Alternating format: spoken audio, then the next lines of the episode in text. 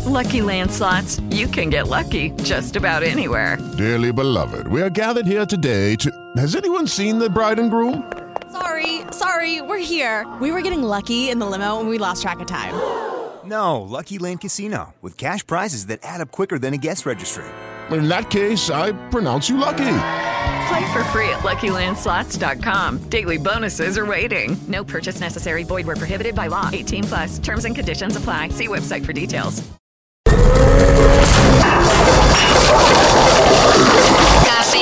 Cafeína. Tu shot de noticias de sopitas.com para despertar. Emilio Lozoya, uno de los principales acusados del daño a Pemex, fue visto el fin de semana en un restaurante de lujo. Esto a pesar de estar bajo medidas preventivas. Porque no está libre. En teoría. Cínico, falso, embustero, ¿cómo te atreviste Por increíble que parezca, tras la difusión de las imágenes, algunos defendieron lo indefendible, asegurando que Lozoya es libre de transitar por la Ciudad de México. En respuesta, la periodista Lourdes Mendoza, quien se adjudicó las imágenes, por cierto, denunció que Emilio Lozoya no compareció por la demanda por daño moral que se interpuso en su contra. El exfuncionario argumentó que no podía ir por estar bajo arraigo domiciliario. Pero bien que pudo salir a cenar.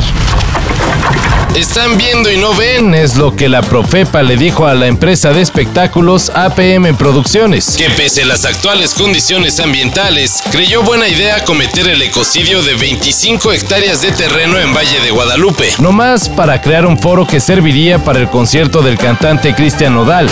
La marcha de hoy no fue contra el concierto, no fue contra Nodal.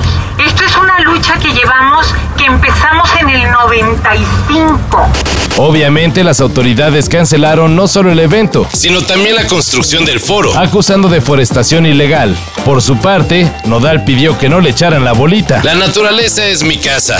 Jamás permitiría que mi imagen, mi música y mi arte quedara mezclado con quienes hacen daño al medio ambiente. Dijo en un comunicado. Ya tenemos a los primeros artistas confirmados para el Vive Latino.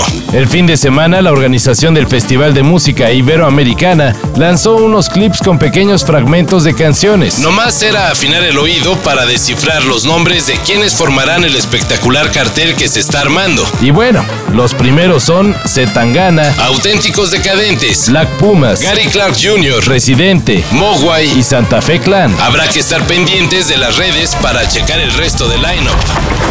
Otra vez tiene la cuerda Checo Pérez, aceleran Hamilton por la derecha, Checo Pérez por la izquierda, Hamilton tiene medio auto adelante ahora y ahí lo va superando a Checo después de pasar las curvas 12, 13, 14 prácticamente juntos Chacho y ahí va Checo otra vez por adentro recuperando la curva 1, impresionante la maniobra, se mueven los autos. Con un espectacular duelo con el mismísimo Lewis Hamilton, el piloto Sergio Checo Pérez consiguió su tercer podio del año en la Fórmula 1. Entre el mexicano y su compañero en la escudería Red Bull, Verstappen, consiguieron armar una estrategia que mandó al actual campeón hasta el quinto lugar del Gran Premio de Turquía. Esto a solo unas semanas de que la Fórmula 1 llegue a nuestro país. Y se va a poner bueno. El fin de semana se realizaría en Colombia el primer caso de muerte asistida a una persona no diagnosticada con enfermedad terminal.